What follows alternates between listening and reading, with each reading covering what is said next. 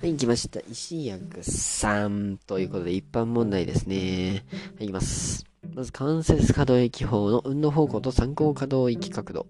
の組み合わせで正しいのはどれかという問題ですね。はい、いきます。もし等速外転は？60度ですね。あの、母子等速回転。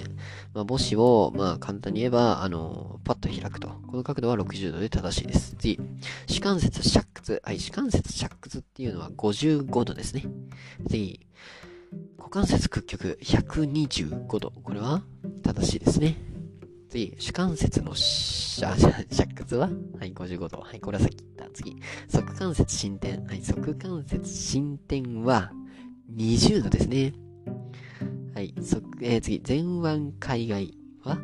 い、90度ですね。えー、側関節伸展って、これあのー、足を低屈じゃなくて背屈させることなんで、背屈っていうのは参考課題20度になってます。はい、次。はい、来ました。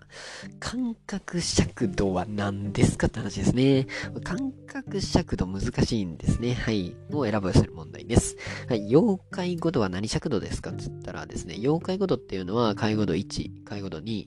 介護度3、介護度4、あとは養子縁1、養子縁2なんていう風に分かれてますけど、これは感覚尺度ですね。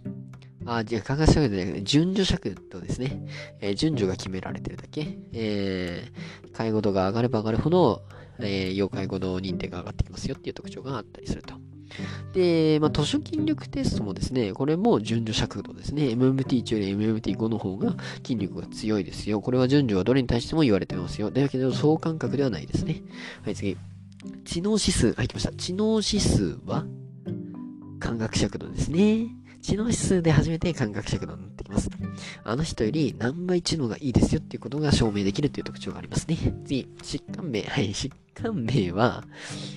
名義尺度ですね。そもそも名義段階なので、ちょっと全然比較とかできるわけではないと。次、原病歴。原病歴も疾患名と同じで、名義尺度に含まれます。はい、次。はい、高齢者の生活機能を評価するので最も適しているのはどれかというわけで、まあ、SDS、PGC、モラールスケールとか、ステフとか、MMSE、老犬式活動力指標なんてのが挙げられますけど、まあ、高齢者生活機能の評価ときたら、老犬式活動能力指標っていうのが挙げられるといいですね。えー、一個一個抜いていきましょうが、SDS、SDS っていうのは、まあ、自己評価式ですね。自分で書きます。えー、抑うつ尺度ですね。 Self-Rating Depression Scale なんて言われたりしますけど、SDS。えー、うつ病とかうつ状態のスクリーニングに用いられるなんていう特徴があったりします。次。てなわけで SDS っていうのは、えー、うつ病とかうつ病のスクリーニング検査で用いられるっていう特徴であります。次、PGC モラルスケール。はい、来ました。PGC モラルスケールって何ですかって言ったら対象はまず、高齢者の主観的幸福感を評価する尺度なんですね。まあ、モラルスケールって言ってる時点で、まあ、幸福度を、えー、評価する尺度っていうことがわかると思うんですけど、まあ、PC、PGC モラルスケールっていうのは、高齢者の主観的幸福感を評価する尺度になります。次。ステフですね。えー、Simple Test for Evaluating Hand Function 略してステフ。STEF ですね。えー、簡易常識の検査って言われてます。えー、上司の動作能力とか、まあ、特にですね、動きの速さとかを客観的に、まあ、ちょっと20分から30分かかりますけど、把握してですね、治療とか訓練の効果判定を行う目的で、開発とか標準化されたっていうのがステフの特徴であったりしますと。えー、次、老犬式活動能力指標ですね。これは高齢者の生活機能を測る尺度として開発されたものなんですけど、まあ、乗り物の利用とか、買い物、食事の用意のですね、まあ、いわゆる手段的 ADL とか、あとは知能、え、知的能動性とか、あと社会的役割っていう、まあ、3つの側面から関する質問項目があったりします。次。はい、MMSE は、えー、もともとは認知症を診断する目的で開発されたものなんですけど、現在は認知症を含めた高次の機能障害を有する対象者全般に用いられているっていう特徴がありますと。したらですね、高齢者の生活機能を評価する評価っつったら、えー、まあ、手段的 ADL とか、知的能動性とか、社会的役割とかを評価できる老犬式活動能力指標が挙げられるといいですねと。はい、次。はい、咽頭閉鎖、誤嚥防止機構編と。はい、咽頭期、あ、咽頭期じゃね、はい、失礼しました。はい、健常者の食物の園芸、接触園芸において、口頭閉鎖が起こる時期はどこですかって感じですね。まあ、えー、接触園芸は全部で5つの木があるわけですよ。えー、先行期、準備期、航空期、咽頭期、食道期ですね。そのうち、航空閉鎖が起こるのは、が、口頭閉鎖が起こるのは、どこですかって言ったら、咽頭期ですね。咽頭期っていうのは食物を塩下反射によってですね、食道まで送る過程のことを指します。えー、で、まあ、咽頭の閉鎖っていうのはですね、あ、口頭の閉鎖っていうのは塩下中の誤嚥防止記号の特徴であるんで、まあ、咽頭でね、あのー、気道と食道とに分かれるっていう特徴があるところから、えー、咽頭期で、えー、口頭蓋が、えー、ペロって下がって、えー、軌道を閉鎖するっていう特徴があります。えー、で、まあ、先行期っていうのは、実際に食物が口に入るまでであってですね、食物を認知する過程であるという特徴がありますと。で、まあ、準備期っていうのは、食物を咀嚼して演技しやすい状態に整える過程のことを指します。で、まあ、航空期っていうのは、食感を咽頭に送り込む過程で、えー、まあ、咽頭期っていうのがあって、咽頭が食道に流れ込んで、で、食道期っていうのは、食感が食道、えー、入ってですね、胃に運ばれる過程のことを指しますと。まあ、従ってですね、えー、行動閉鎖が起こるのは咽頭期であると。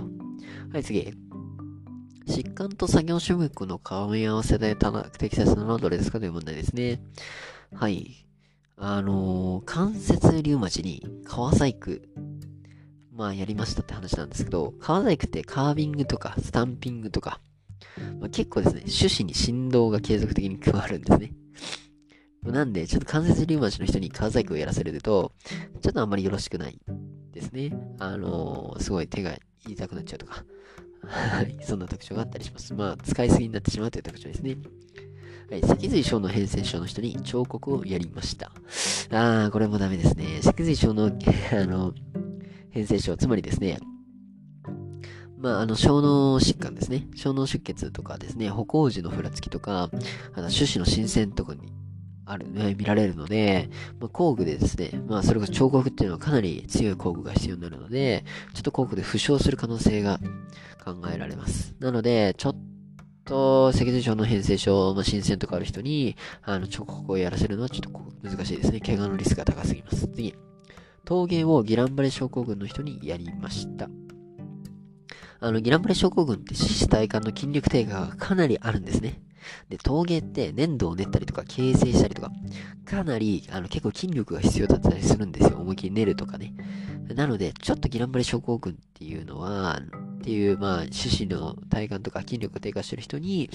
陶芸をやるっていうのはちょっとあまりよろしくないですね。次、9世紀の統合失調症患者にですね、絵を描かせる、描写、えー、を絵を、絵を描かせるっていうやつ、作業を取り組ませました。いや、ちょっとこれ難しいね。9世紀の統合失調症っていうのはそもそも、あの、絵を描くっていう取り組む、なんで取り組むのっていう目的の理解がまず難しいんですね。困難なんですよ。えー、あとはですね、作業によってですね、精神的混乱を招く恐れがあるため、ちょっと統合失調症、いや、万世紀とかならいいかもですけど、9世紀に、まあ、絵画やらせるのはあまりよろしくないんじゃないかなって感じです。次、片巻きの人にスプールウィービングをさせました。あのー、スプールウィービングって何なのかっていうと、片手編み機。まあ、日本語で言うと片手編み機ですね。あのー、まあ、リリアンを大きくしたような形の編み込み機を使うんですね。片手で編むことができるので、まあ、片手動作練習としてよく用いられたりするんですけど、まあ、片手動作練習用として片まひでスプールウィービング、まあ、片方の手で読まれる片手編み機とも呼ばれる、まあ、やつが使われるっていう特徴があったりしますと。まあ一番多答ですね。はい、次。えー、障害高齢者の日常生活自立の判定基準。はい、寝たきり度の、えー、ランクの内容と組み合わせで正しいのはどれですか？はい、来ました。日常生活自立と判定基準。まあ別名寝たきり度とか言われますけど、障害高齢者の日常日常生活自立度判定基準。まあ、寝たきり度っていうのは、厚生労働省によって作成された要介護度判定にも使用される基準の一つです。えー、まあ、ランクがですね、J、ランク J、ランク A、ランク B、ランク C っていうのがあるんですけど、ランク J は自立の G、J ということで生活が自立していると。で、ランク A が準寝たきりで、ランク B とランク C が寝たきりに分類されるという特徴がありますね。で、まあ、J にはですね、J1 と J2 があるわけですよ。いや、J1 って何ですかって言ったら、交通機関などを利用して外出することができると。で、J2 って GA2 が、J2 がですね、自力でですね、隣、えー、隣近、えー、周辺にですね、外出するっていう特徴があります。えー、まあ、簡単に言うと、交通公共機関が使えれば J1、えー、または使わないけど、その辺プラプラ歩けるってなったら JA2 ですね。はい、これが自立。もちろんそれ以外は自立です。で、解除があれば外出できる。解除付きになって外出できるのがランク A。で、屋内での生活がおおむね自立していて、解除があれば外出できるのがランク A1 になってくるってことですね。はい。で、外出の頻度は少ないんですけども、日中寝たきり、寝たり起きたりの生活をするのが A2 でありますと。で、ランク B っていうのは、屋内での生活に何らかの解除が必要ですと。で日中もベッド上での生活が主体で、まあ、在を保ったりとか、排泄、食事をですね、ベッドから離れて行うの、行うことができるっていうのが B1 と。で、まあ、解除の間ですね、車椅子に移動することができるっていうのは B2 になってくると。で、BC っていうのがかなり低いですね。かなり、えー、重度な介護が必要になってくるっていう特徴がありますと。まあ、以上を踏まえて選択肢を見ていきましょう。J1 で、独立、自力で、えー、その辺に外出することができると。これは J2 の特徴ですね。はい。屋内での生活はほぼおおむね自立し、解除があれば外出する。はい。解除があれば外出できるのは、えー、ランク A になってきますね。あの、J には独立で、まあ、バスとか公共公共公共交通機関使わないでって話なので、まあ、屋内での生活はもう自立していて、まあ、家事あれば外出するっていうのは A1 になってきます。日中ベッド上の生活で排泄のみベッドから離れて行うですね。まあ、これはですね、あのー、まあ、B ですね。あのー、かなりベッドの上生活で、排泄のみベッドから離れて行えれるっていうところから、まあ B1 ですね。A でもなければ B2 でもないです。多分 B2 になるとですね、車椅子に移乗するというか、車椅子レベルになってくるので、ちょっと違いますね。次。外出の頻度が少なく日中も寝たきりの生活をすると。まあこれだけだと難しいんですけど、外出の頻度は少ないけど外出してるんですね。だけれども、日中は寝たきり、寝たり起きたりの生活をしているっていう特徴から、外出できるっていうところから、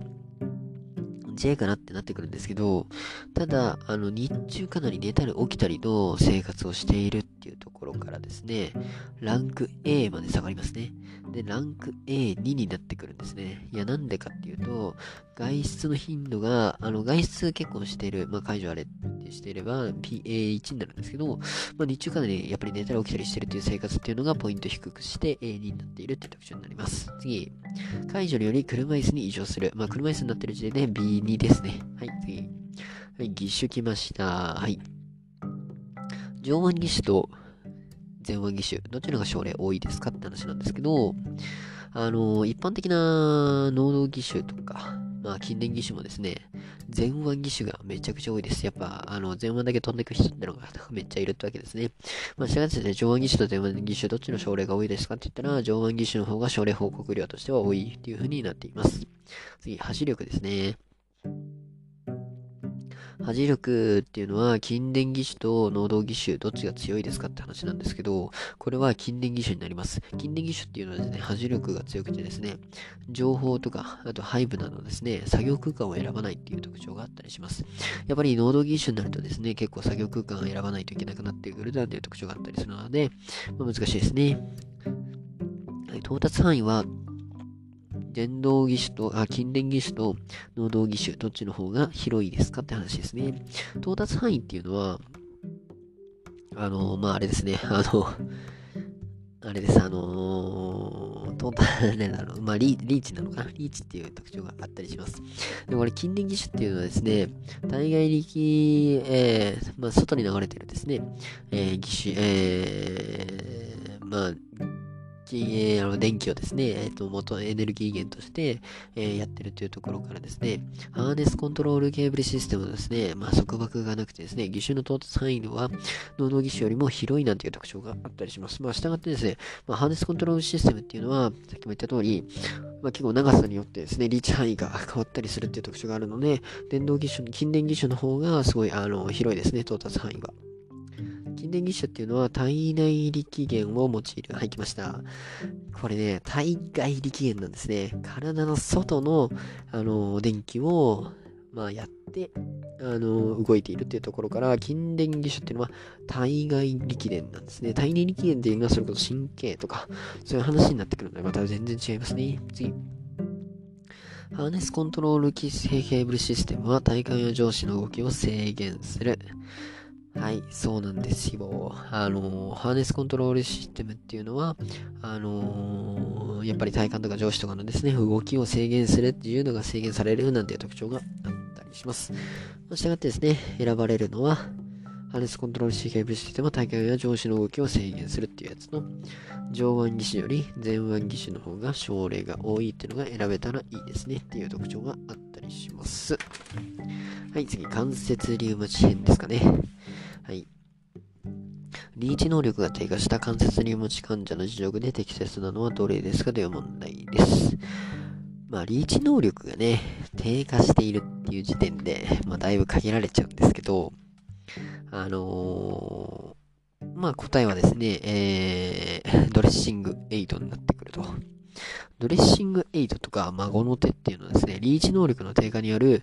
衣服の、あの、着脱が困難な場合に導入するっていう特徴があります。いや、ドレッシングエイドだからなんかドレッシングに関係するのかなって思うんですけど、実はドレッシングエイドっていうのは、あの、孫の手とはまたちょっと違うんですけど、まあ、リーチ能力の低下によってですね、衣服、着脱が困難な場合に導入すると。まあ、衣服系に関係するっていう特徴があるっていうドレッシングエイドでした。はい、レバー式ノブ、あ、レバー式のノブもですね、全然いいんですけど、ただこれはリーチというより、前腕海内外運動制限とか、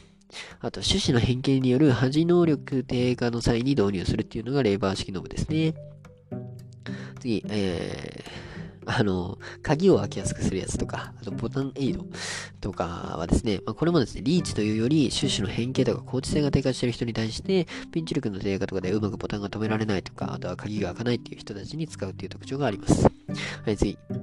はい、釘付きまな板ですね。釘付きまな板も、ちかっていうと、リーチ能力というより、全然筋力低下とかの人に用いられるっていう特徴があったりしますね。はい、次。大腿骨頸部骨折に対して、人工骨頭置換術 THA 全般アプローチを、えー、施工した患者への対応で適切なのはどれですかという問題です。はい、大腿骨頸部骨折の作業療法ですね。難しいですね。まず、あの、大事になってくるのは、手術後の上部、あ、深部静脈血栓症ですね。あのー、深部静脈血栓症が生じる、THA で深部静脈血栓症が、あのー、生じるっていうのは結構有名な話なんですね、THA 後。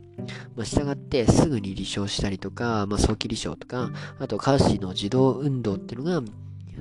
えー、大事ですよっていう話になっています。で、あとですね、まあ、監視、観測の足の居城とか、また男性ストッキングとか履いて、えー、間欠的にですね、男性ストッキングとか履くっていうのが大事になっています。で、間欠的空気圧迫法っていうのがあって、この間欠的空気圧迫法っていうのをやると、深部静脈血栓症予防にとても、えー、いい効果があるなんていう風に言われている特徴があります。したがってですね、あのー大事、大事なんですね。あの、手術後に、えー、まあ、人工骨頭置換術した後に、あの、深部静脈血栓症予防のために、えー、間欠的空気圧迫法をやってますっていうのはとてもいいことなんですね。はい、次。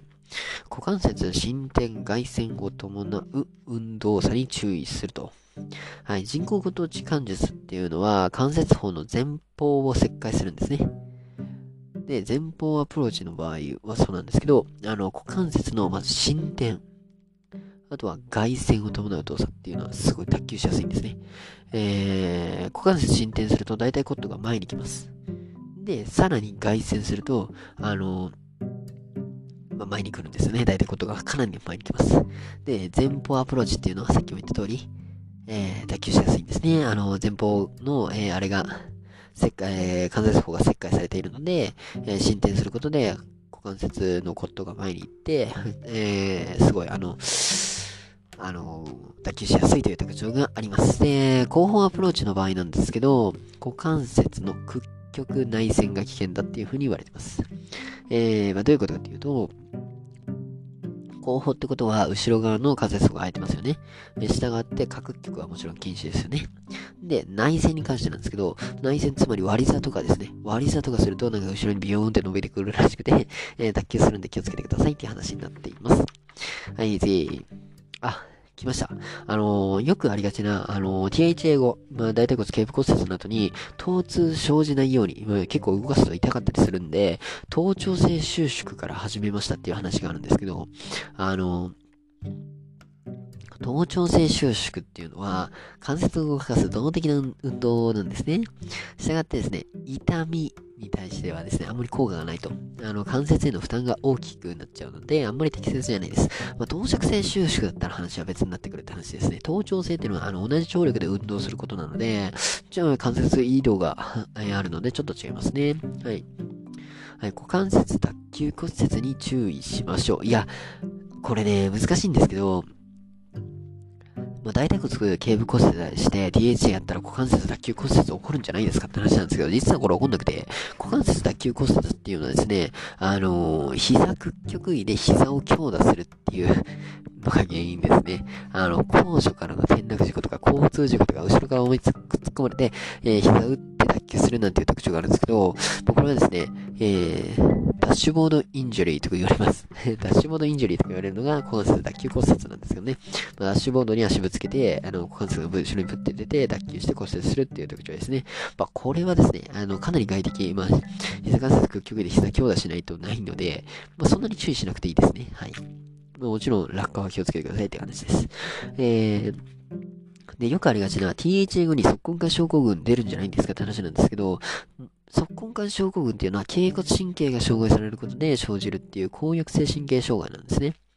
で、まあ、どっちかというと、あの、股関節やられて、大腿骨頸部骨折、えー、大腿骨頸部骨折して、人工骨時間中 DHA の全部アプローチした後っていうのは、総腓骨神経麻痺にちょっと注意が必要なんですけど、頸骨神経、そこが症候群とかは特に気をつけなくていいかなっていう感じです。まあ、総腓骨神経は、ちょっと、そこ近いんで、そこの麻痺だけちょっと気をつけましょうっていう感じになりますね。はい。次、はい、パーキンソン病で見られにくいのはどれですかという問題です。はい、パーキンソン病って言ったら全身線とか筋骨縮とか視線反射障害とか、まあそういわれる運動症状ですね。パーキンソニズムとか言われるやつです。で、非運動症状だと認知障害とか、あとは、えー、精神機能障害とか、あとはまあ自律神経障害なんかも特徴としたり出てきます。で、まあ、新鮮見られるって言ってましたけど、運動時より、やっぱり安静時新鮮ってのが特徴なので、あの、安静地震線っていうのはとても見られるっていう特徴があります。で、便秘、便秘って何ですかって言ったら、便秘っていうのは自律神経障害で生まれるやつですね。あのー、まあ、うまく、あの、機能しない、えー、ない、えー、な、えー、っと、なんだ、ない肛門活躍筋とか、あとはまあ、直腸のね、活躍、えー、筋肉がうまく働かないというところで便秘っていうのをします。で、まあ、自律神経障害としてですね、便秘とか、起立性低血圧っていうのが挙げられますね。はい、次。はい、動作緩慢。動作緩慢っていうのはパーキンソン病でとどめられるという特徴がありますね。ちなこの動作緩慢っていうのは、あの、早期から見られるなんていう特徴があったりします。はい、次、睡眠障害。はい、まあ、自律神経障害がいかれるっていうところから、えー、睡眠障害が見られるんですね。パーキンソニズムの睡眠障害って言ったら、えー、まあ、レビー初代型認知症と同じですね。レム睡眠行動障害とかが挙げられます。で、まあ、レミ睡眠行動障害とかの睡眠障害が見られてうまく眠れないとか、逆になんかちょっとなんかおかしな夢を見るとか、なんか押し合い床に落ちちゃうなんていう特徴があるので、ベッド柵とか気をつけましょうという話ですね。次。はい、自然異常。はい。自然異常も有名ですね。信号機、まあ、パキンソン病の信号機にはですね、体幹とか頸部のですね、えー、前傾前屈姿勢とか、あとは膝とか肘が屈曲しちゃうとか、そういう姿勢異常が見られたりするっていう特徴がありますと。はい、次。はい、多発性硬化症の対応で適切でないのはどれですか？まあ、言いましょうか。はい。単性硬化症っていうのはですね、中枢神経系の随症が脱髄を起こして考えた増悪を繰り返す疾患なんですね。まあ、治ったり悪くなったりっていうのが単性硬化症の特徴であると。ではもちろん視神経とか脊髄とか脊髄とかですね、脳幹とか小脳とか、いろんな様々なところの障害がされます。で、もちろんなんと視力低下とか感覚障害とかですね、運動麻痺とか認知機能障害とかも出てくるわけですね。まあ、単性硬化症はオリゴデンドログリアがやられるので、まあ、様々な障害が出てきます。で、まあ、ほとんどがですね、30歳頃に発症することが多くてですね、就労とか結婚とか社会参加までを考慮した長期的な支援が必要になってくるというわけですね。まあ、30までに発症するから大変ですね。はい。まあ、特徴といってはなんですけど、ウートホーフ兆候っていうのがあります。まあ、運動とかですね、えー、まあ、環境の変化ですね、影響ですね、体温が上昇するとですね、症状がめちゃくちゃ悪化するなんていう現象です。まあ、ウートホーフ兆候とか言われますけど、まあ、なので、多発性硬化症の患者にですね、あの、温泉行こうとかあんまり言わない方がいいっていう特徴ですね。はい。まあ入浴する際は、さすがに入浴しないっていうのはきついので、入浴する際はちょっとぬるめにしてね、でもカッチンコッチンに冷やさなくてもいいっていう特徴があります。で、まあ、多発性硬化症っていうのは、さっきも言った通り、脱髄病変なので、まあ、部位によってですね、様々な多様な症状が出るので、うん、ちょっと難しいですね。まあ、3越今回を繰り返す。あとは日内とか日間でですね、症状が変動するなんていう特徴があったりします。で、まあ、作業療法っていうのはですね、発症初期の増悪期っていうのは、とにかく安静を保つ必要があるんですけど、肺葉症候群予防しなきゃいけないっていうところから、あのー、まあ、多動的な関節可動訓練とか、バランス訓練とか、持続を使用したトレーニングはちょっと有効であるなんていうふうに言われてるっていうところからですね、あのー、まあ、あんまり本当は安静にしなきゃいけないんですけども、多動的な関節可動域訓練、あとはまバランス訓練とか、あとは自食を使用した、ま、食事訓練とかですね、えー、そういうのは必要なんですね。えっ、ー、と、肺葉食群予防のために必要となっています。で、まあ、記憶障害の、あのー、対してですね、認知トレーニングしていきましょうという特徴があります。毎日病院のね、その上見上げてたら狂っちゃうっていう特徴ですね。メモとかスケジュール帳を活用してですね、え、作業内容の単純化とか、作業時の短縮化、作業時間の短縮化に、えー関する工夫の指導とかですね、まあ、社会支援の、社会生活の支援もどんどん行っていきましょうという特徴があります。まあ、ウッドホーフ兆候、えー、を煽ってしまう、温めるっていうのはあまりよろしくないっていうところですね。はい、次。はい、水耕機能障害のある外傷性脳損傷患者の就労前練習時の適対応で適切なのはどれかという問題ですね。はい、行きました。あのー、外傷性脳損傷患者、まあ、外傷性の脳損傷っていうのはですね、遂行機能とか注意障害とか、まあ、そういうのがやられてるので、仕事のミスが生じやすくなったりするんですね。したがってですね、就労前に障害状に応じた対応策を身につけなければいけないと。まあ、そんな特徴があります。で、まあよくありがちな作業に、かかる時間っていうのを意識させない。まあ、常にね、急がなきゃ急がなきゃってなったらミスしちゃうんじゃないの？っていう話からこういったことが出るんですけど、まあ、作業スピードの低下、さらなる低下を気づかないことが多いんですね。なので、時計とかストップウォッチで時間を意識させた作業取り組みっていうのが重要になってきます。まあ、意識障害とか、意識障害ね、注意障害とか、水行機能障害あっても、やっぱり時間を意識するっていうのは結構大事なんですね。次。まあ、やっぱどうしてもですね、トラブルが生じるわけですね。で、まあ、トラブルが生じたらですね、一人で考えるように促すんじゃなくて、あの、相談できるようにですね、えー、しときましょうというと、えー、環境が大事になってきます。で、はい、環境面での配慮ですね、えー、作業環境は一定に保つと。はい、まあ、いろんな環境でやるとですね、やっぱり混乱を招くっていう可能性があるので、刺激をできるだけ取り除くってことが大事になってきます。えー、道具をですね、同じ位置に置く、定位置化とか、あとは作業環境の一定化っていうのは、ミスとか作業スピードの低下の予防につながったりっていうところで、作業環境を一定に保ちましょうという特徴があります。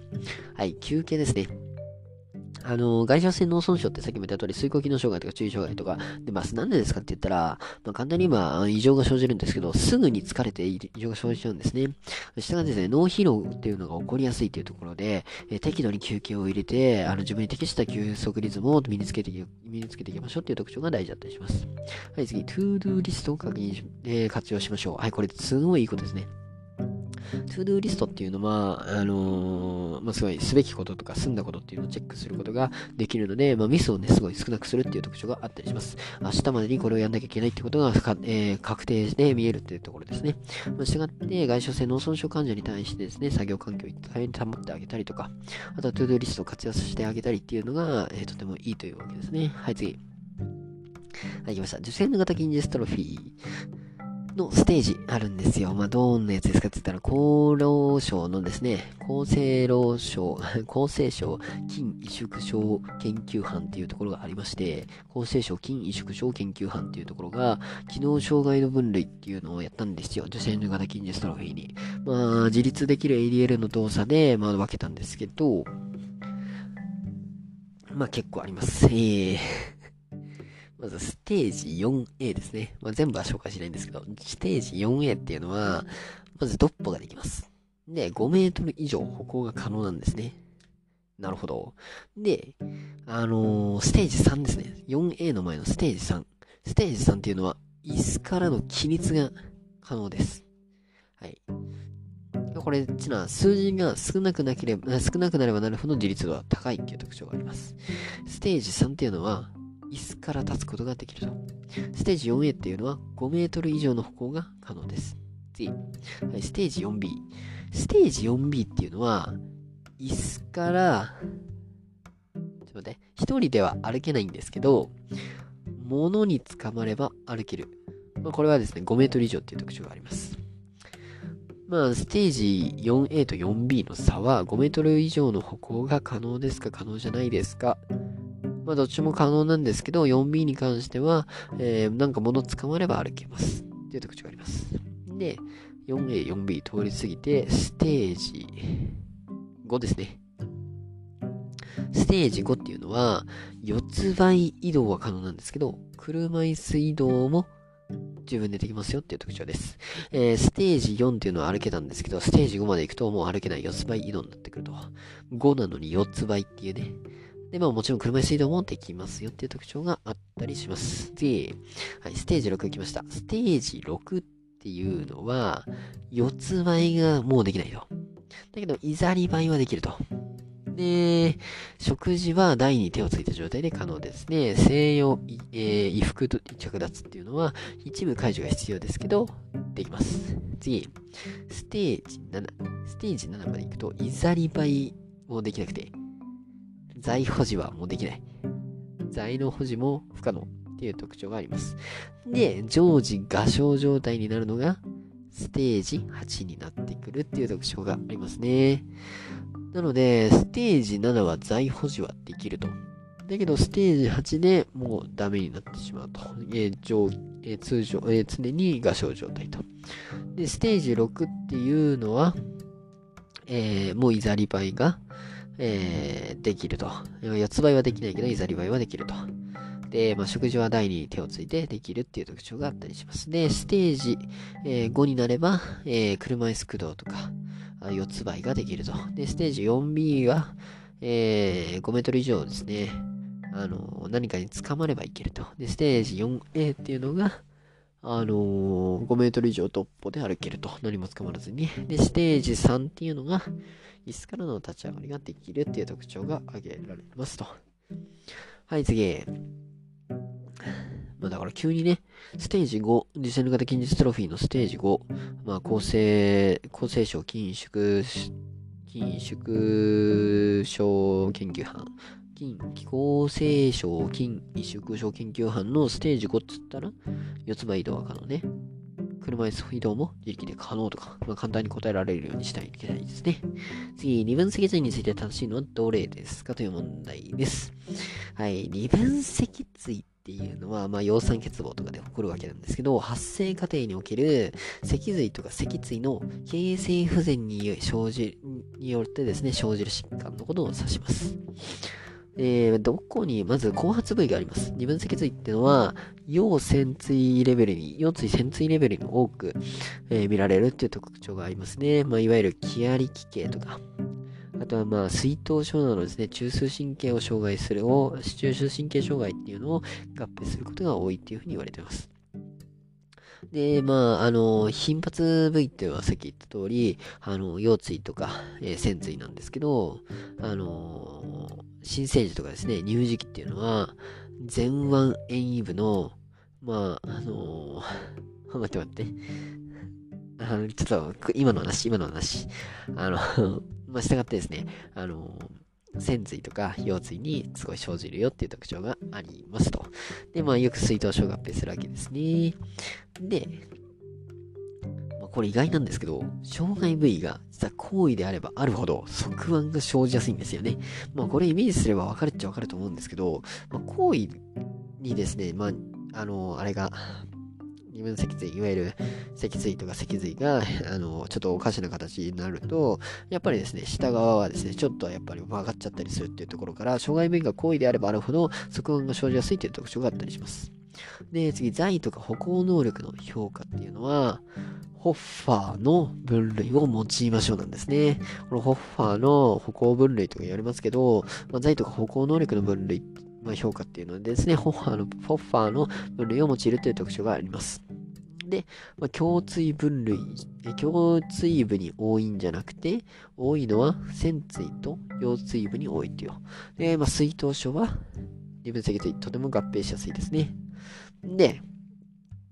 新生児とか乳児期に、まあ、量子、量子保持結構するんですけど、コックアップスプリントが有効であるなんていう選択肢があるんですけど、実はこのコックアップスプリントってあれですよね、あの、統合神経麻痺とかで使われるやつかな。あのーまあ、頻発部位が、あの、腰椎とか線椎とか、まあ、かなり貝なんですよね。貝なんで、ちょっと上司に使われるコップアップスプリントっていうのは、ちょっとあんまり使わないかなっていうところで、まあ、確かに、量子保持、まあ、量子保持としてですね、まあ、そういうマインドはいいんですけど、ちょっとコップアップスプリント上司系はちょっと微妙かなっていう感じになってます。はい、次。はい、COPD 患者の ADL 指導として適切なのはどれかという問題です。えー、まあ、COPD 患者、あの、まあ、大変ですね。えー、背面時はですね、息を吐きながら腹圧をかける。か、あとは洗顔は息を止めてスパイクを行うとか、食事の際にテーブルを高めに設定して肘をつくとか、かぶりシャツを選択するとか、靴下着脱は前屈で行うとか、なんかいろいろ書いてありますけど、あ選択肢でね。これ、実は1個しか正しくなくて、まず、排便時、息を吐きながら腹圧をかける。これ実は大事なんですね。あの、COPD って慢性閉塞、慢性閉塞性肺疾患とか言われますけど、呼吸困難とか結構生じるわけですよ。呼吸がしづらい、呼気が延長されるなんていう特徴があった通り、あの、気道が閉塞してるからなかなか吐き出さないっていう特徴があります。で、まあ、排便時にですね、息むってですね、ちょっと息苦しくなっちゃうってところから、まあ、呼吸に合わせてですね、息を吐きながら腹圧をかけることっていうのは心がけていきましょうという特徴があったりします。で、次、洗顔ですね。洗顔は息を止めて素早く行う。あ、これマジ、マジ、マジ、まずいですね。あの、呼吸に合わせてですね、息を吐きながら、まあ、呼吸しながらですね、あの、洗顔をしていきましょう。呼吸困難化が改善しますよっていう。で、あとはですね、また立て続けに洗顔するとですね、途中で息を整え直すっていう特徴があるので、あの、あの、ちょっと息を止めてしまうというところがあるので、まあ、呼吸しながらゆっくりやっていきましょうという特徴がありますね。次、食事の際にテーブル高めについて指示をつく。これあった、一見あってるように見えるんですけど、肘が上がるとですね、胸郭の運動を制限しちゃうんですよ。肘が上がると、あの、まあ、いわゆるあれですね、横隔膜が下に下がりにくくなっちゃうとか、そういう特徴があるので、あまり肘を上げるっていうのはあまりよろしくないと。まあ、横隔膜をできるだけ最大限発揮させるのであれば、そんなに、あのー、肘を上に持っていくなんて必要なくて、まあ、ナチュラルな姿勢でいいですよっていう話になってきます。次、かぶりシャツ、はい、来ました。かぶりシャツっていうのは上司でめっちゃ高く上げたりとか、まあ、室内機関、あの、サソリ法中はですね、あのー、いわゆるあれですね、カヌラっていう、まあ、マスクみたいなやつをですね、外さなきゃいけないっていう特徴があるので、まあ、SPO2 低下しちゃうっていうところからですね、酸素療法中とか特にですね、かぶりシャツというよりも、あの、前開きシャツとかを選択していきましょうという特徴があります。やっぱ手を上に上げるっていうのはあんまりよろしくないですね。次、靴下着脱は前屈位で行う。はい、これもダメなんですよ。なんてかっていうと、前屈位っていうのは胸郭とか呼吸筋の動きを制限しちゃうという特徴があるので、まあ、椅子台でですね、足を組んで着脱っていうのが、まあ、ベストっていうことですね。まあ、従ってですね、まあ、COPD 患者にですね、息を止めることは絶対ダメ。で、まあ、呼吸筋を抑制してしまう、まあ、体位があるわけですね。腕を上げたりとか、前かがみになったりとか、そういった体位を、えー、とはいはやめていきましょうっていう特徴があったりします。はい、行きました。次。はい、急性安静状態中の熱傷患者のベッド上での関節拘縮予防のポジショニングが正しいのはどれですかと。はい。熱傷患者、なんか、やけどしちゃったんですね。あのー、これ、ポジショニングちょっといじることで、あのー、皮膚性拘縮とか、あとは関節拘縮を予防できるなんていう特徴があったりします。えー、なので、ポジショニングっていうのは結構大事で、機能障害を最小限に止める必要があるので、結構大事ですね。やっていきましょうということです。で、まあ、基本的にですね、後変形 C を、まあ、両 C として、えー、後変形 C って、まあ、いわゆる、例えば、あの、肩関節内転だったら内転しちゃうから外転させようっていう特徴があったりするってわけですね。まあ、個室の予防に努めるには、やっぱ、わざと外転させるとか、そういったあ特徴があったりします。まあ、頭部だったらですね、やっぱ屈曲拘縮が起こりやすいので、進展位を保ちましょうとか。で、まあ、胸部だったらですね、できるだけ拡張させていきましょうとか。で、まあ、肩関節だったらさっき言った通り、外旋はい、えー、外転させていきましょう。まあ、できるだけ外転でね、ポジショニングしていきましょうとか。あとは前腕もですね、海外させた方がいいですね。海内拘縮っていうのはとても起こりやすいので注意です。で股関節もですね、やっぱり屈曲拘縮起こりやすいので、できるだけ進展で。で、まあ、内外線はできるだけ真ん中ですね、中間位でいきましょうというやつです。で、まあ、外旋屈曲はマジで禁止です。やめた方がいいです。あの、本当にね、あの、外旋して屈曲すると、屈曲した位置を取らせると、すぐに拘縮しちゃうので、それは注意。で、下関節も心電拘縮が、えー、屈曲拘縮見られるので、まあ、心電させていきましょうという特徴で。で、まあ、側関節もですね、背屈できるだけさせてね、低血拘縮っていうのがあるので、気をつけましょうという特徴があります。で、まあ、ところでですね、正しいのは、肩関節外転が選べるといいんじゃないかなっていう感じになりますと。はい。まあ、なるほどね。難しいよね。まあ、外転外旋っていうのがいいし、らしいです。で、まあ、前は海外でね、股関節も進展させていこうと。えしかも、えー、で、股関節も内旋の方がいいですよ。外旋より内旋の方がいいけど、まあ、できるだけ中間位で保っていきましょう。側関節も背屈ですね。はい、次。地域包括ケアシステムで正しいのはどれですかという問題です。えー、地域包括ケアシステムっていうのは、あの、まあ、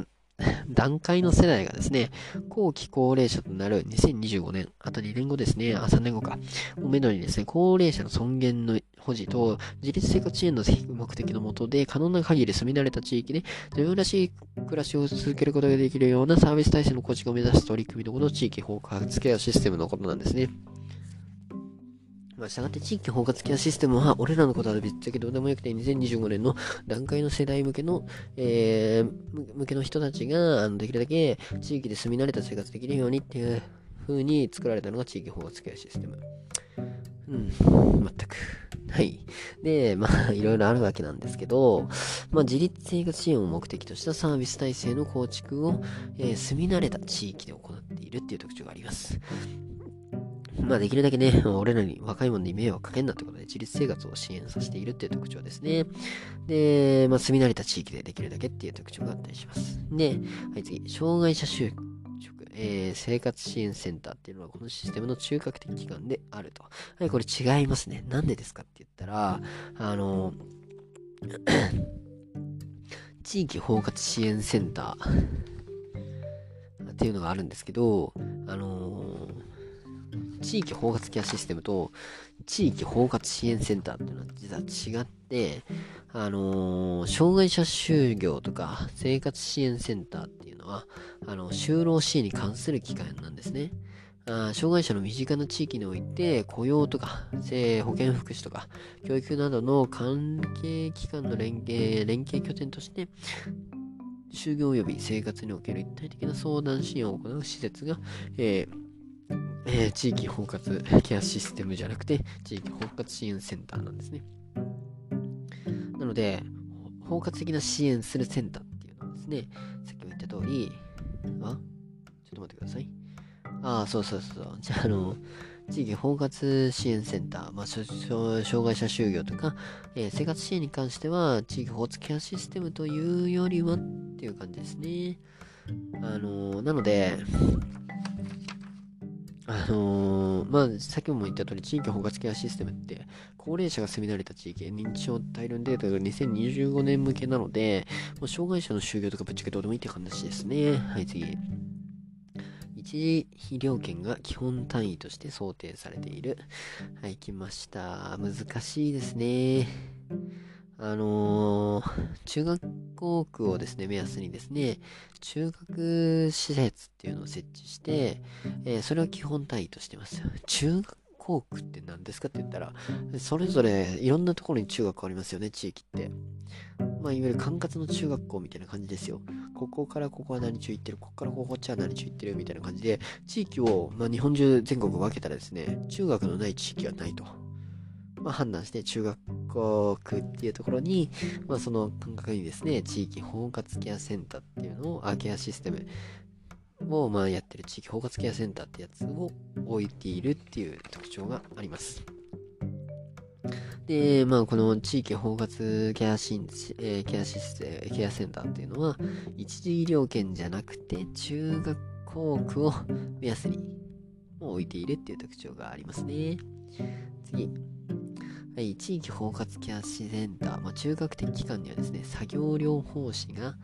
えー、専従配置されていると。まあ、配置されているかどうかっていう話ですね。えー、作業療法士クソなんで入ってません。何やってるかっていうと、地域保ケアセンターではですね、保健師とか社会福祉士、まあ、ソーシャルワーカーとか、えー、まあ、主任のですね、介護支援専門員とかが配置されているっていう、まあ、3職種のですね、チームアプローチを実施しているっていう特徴にありますと。まあ、作業療法士は別にいなくても、えー、大丈夫ってことですね。保健師、社会福祉士、えー、介護支援専門員とかいれば大丈夫だって話になっています。で地域ごとの特色を生かしたシステム構築を目指しているので、あまりですね、あの、地域に差が出ないように均一なシステム構築が求められているわけではありません。地域それぞれ特有のやり方でやってくださいということですね。はい、次行きました。はい、作業療法の歴史編ですね。はい、この高木刑事ってのがいるんですよ。いや、誰やねんみたいな。あの高木刑事、まあ、その名の通り高木刑事なんですけど、この高木刑事っていうのはですね、精子療護圏の創設者なんですね。あの、精子療護園って何なのかっていうと、日本で最初の、えー、死体不自由児施設なんですね。あのー、まあ、あの、生死っていうのは、あの整える、死っていうのは、あの、上司とか歌詞の死。で、療護っていうのは、あのー、両方の量に守るの語で園っていうところで、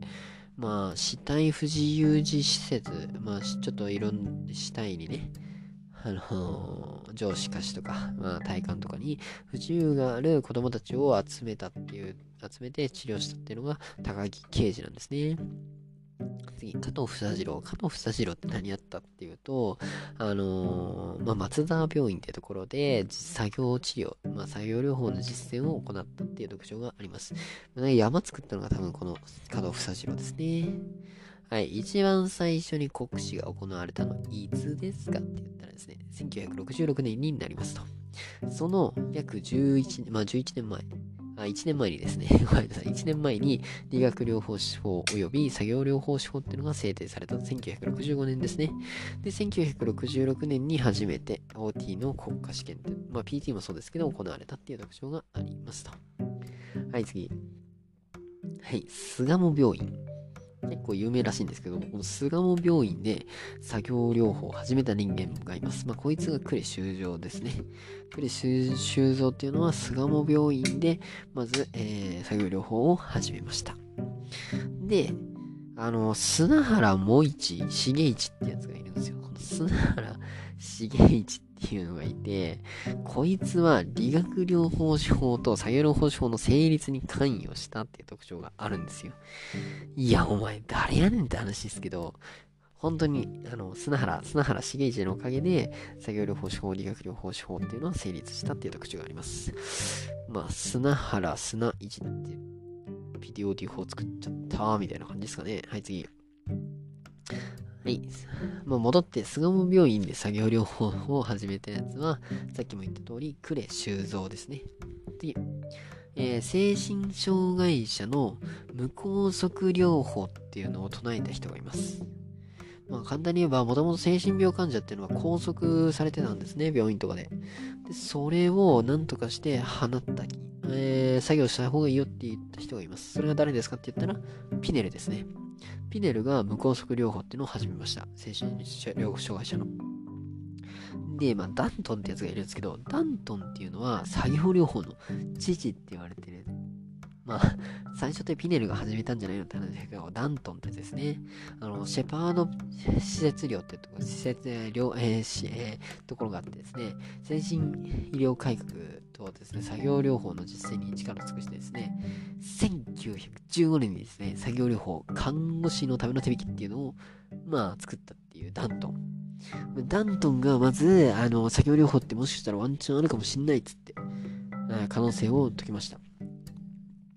で、その後に、あのー、一番最初にですね、看護師向けに作業をどんどん促しましょうってやつを作ったんですね、ダントンが。だから看護師でも結構作業療法チックな内容がされるっていう特徴があります。で、ピネルが精神障害者、かなえー、捕まってる精神障害者も、あの、なんとかした方がいいよみたいな、あの、あの解き放とうって感じでピネルがやったと。で、日本に巣鴨病院っていうところに呉修造が帰ってきて、作業療法を行ったと。まあ、巣鴨病院ですね。って感じでどんどん始まっていくと。で、加藤房次郎は山を作っちゃうしっていう特徴があるわけですね。作業療法。はい。で、まあ、高木刑事はですね、えー、ちょっと精神は関係ないですけど、えー、死体不自由児施設を作っちゃうとか。なんやかんやがなんやかんやって、砂原重一が PTOT 法の設立にすごく関係して、1965年に PTOT 法が制定されて、1966年、イク66に、イク66に OTPT の作効化試験が行われましたという特徴があります。はい、次。39。はい、うつ病終了支援の評価系ですね。はい、うつ病患者の終了支援に際に行う評価で適切なのはどれですか？はい、BDI2、ギャッツビー、サンズ、L、サス、Y、ボックス。まあ、いろいろありますけど、まあ、BDI2 からいきましょうか。BDI2 って、まあ、ベックスデプレッションインベントリーなんて言われますけど、ベック抑うつ質問表ですね。まあ、2って書いてあるので第2版です。まあ、うつ病の自己評価尺度なんですね。この BDI2。うーん、なんか難しいね。覚え方がありゃいいんですけどね。BDI2 っていうのは、うつ病の 自己評価尺度。うーん、なんかうつっぽい単語はね、一個もないんだよね。BDI2。ベックス、ディプレッション、インベントリー。いや、難しいね。まあ、ベックスディプレッションインベントリーっていう、まあ、BDI2 っていうのは、うつ病の自己評価尺度であると。次、はい、ギャッツビー。ギャッツビーっていうのは GATB とか言われますけど、まあ、ジェネラルアプチチュラディテストバッテリーなんて言われます。はい。まあ、厚生労働省の、まあ、一般職業適正検査なんですね、ギャッツビー。まあ、っていうところがあるので、あのー、うつ病のですね、就労支援にには全然 OK ですね、ギャッツビー。あの、週一般職業適正検査なので。次。サンズ来ました。サンズって何ですかって言ったら、あの、統合失調症のの陰性症状を評価できるっていう特徴があるんですね、このサンズ。なんだろう、サンズだから太陽なんだけども、なぜか統合失調症の陰性症状を評価するっていうサンズね。はい、次。はい、エルサス。はい、行きました。エルサスっていうのは、あのー、社会不安障害の評価スケールなんですね。まあ、社会恐怖の重症度を測定できるっていうエルサス。まあ、L って人が社会に対して何かを指そうとしたんですけどね、SAS で。エルサスで、まあ、あの、社会恐怖の重症度、まあ、社会不安障害の評価できるっていうエルサスがあります。次、ybox。ybox なんですかね y-bocs なんですけど、ybox っていうのは脅迫性障害者の脅迫症状重症度評価尺度なんですね。いや、すごいですね。ybox とかさ、うん、ちょっと覚えにくいわ。ybox っていうのは脅迫性障害のえ脅迫症状重症度評価尺度。で、エルサスっていうのが社会不安障害評価のスケールで、社会恐怖の重症度を評価できると。で、サンズっていうのが、統合失調症の陰性症状評価。ギャッツビーっていうのが、まあ、厚生労働省が作った一般職業適正検査。で、BDI2 っていうのが、うつ病の自己評価尺度。まあ、したがって、うつ病患者が終了支援を行う際に、まあ何を評価すればいいですかってなったら、BDI2 とか、ギャッツビーをやればいいんじゃないかなっていう話になっています。はい、カットオフが23点であるスクリーニング検査と言ったら、はい、MMSE ですね。HDSR のカットオフは何点ですかって言ったら、はい、20点になりますと。はい、次。あちら MMSE って、まあ、検討式と計算とか図形模写とか11項目から構成されてるんですけど、まあ、満点はもちろん30点満点で、23点以下だと認知症が疑われますと。えー、MMSE っていうのはやっぱり図形模写があるっていうのが特徴的で、視空間認知とか蛇行性行為の把握に役立つなんていうふうに言われてます。はい、次。ファスト。はい、ファストの、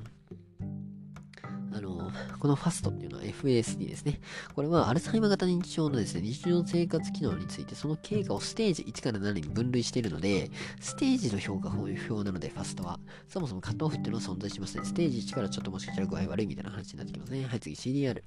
はい、CDR に関しても認知症の、認知症の重症度判定なので、もう CDR つけられてる時点でもう認知症ですね。なのでカットオフとかは関係ないと。次。はい、NPI。はい、きました。NPI っていうのはですね、介護者による精神症状を評価するための方法なんですね。妄想とか不安とかの項目をですね、その頻度、まあ、4段階とか重症度3段階で評価するなんていう特徴があったりします。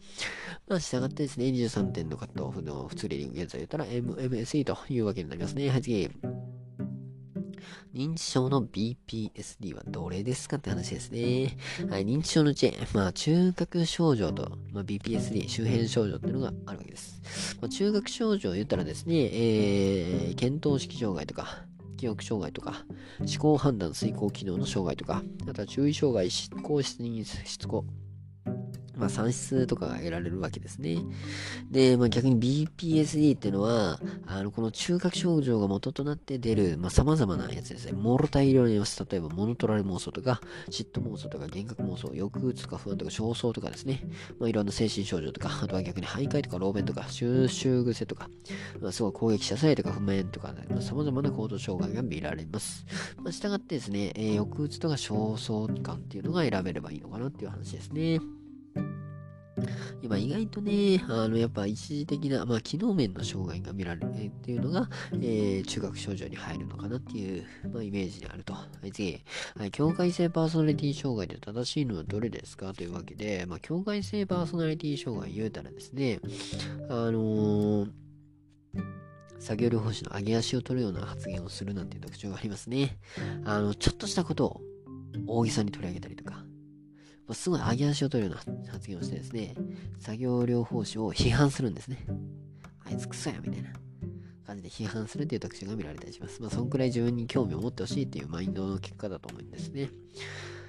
で、まあさ、境界性パーソナリティ障害の特徴で、まあ、活動性がすごい低下すると、で、ちょっとこもりがちになるっていう、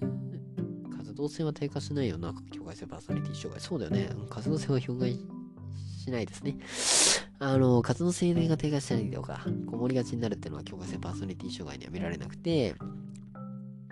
まあ、無意自閉とか言われるやつですね。あの、特に意味もなく自閉してしまう。こういうのは境界性パーソナリティを見られない。まあ、見られるのっつったら、まあ、統合失調症とかだよね。多分ね。はい、次。はい、予後ですね。あの、境界性パーソナリティ障害っていうのは自殺の予後が考えられるんですね。実はですね、退院、境界性パーソナリティ障害って、まあ、治ったっつって退院後ですね、15年以内のですね、自殺率っていうのは7から9%っていうところで、まあ、結構高いわけですね。これをいかに予防するかっていうのが関わりのテーマの一つになります。だからやばいよね。境界性パーソナリティ障害になって、まあ治ったって思って退院しても、まあ治ったっつうかね、もう、もう生活戻って大丈夫ですよって言われて退院しても7から9%は自殺してしまうという傾向にあるわけですね。で、はい、感情表出。あの、やばいですね。境界性パーソナリティ障害者っていうのは、とにかく激しい感情表出します。えー、まあ、行動化が激しい。まあ、行動するっていうところですね。本人じゃなくてですね、もちろん周囲の人も苦しんでしまうという特徴があったりします。一方ですね、あの、失敗に目が向きがちです。めちゃくちゃ、あのー、失敗したくない。とにかくです何でもいいから成功させたいというマインドがあるんでですね、あの、まあ、っていう特徴があるので、作業療法士的にはですね、失敗よりも成功を見つけてですね、具体的なフィードバックを行っていきましょうというのがすごい大事になってきます。というわけで、境界性パーソナリティ障害言うたらですね、えー、無意自閉っていうのは見られないし、自殺がめちゃくちゃ問題になると。7から9%単位は自殺する。15年以内にね。で、感情表出はめちゃくちゃ多くて、失敗にめちゃくちゃ目が向くと。で、作業療法士の上げ足を取るような発言もしてくるという特徴があったりします。というわけで、一回終わりましょう。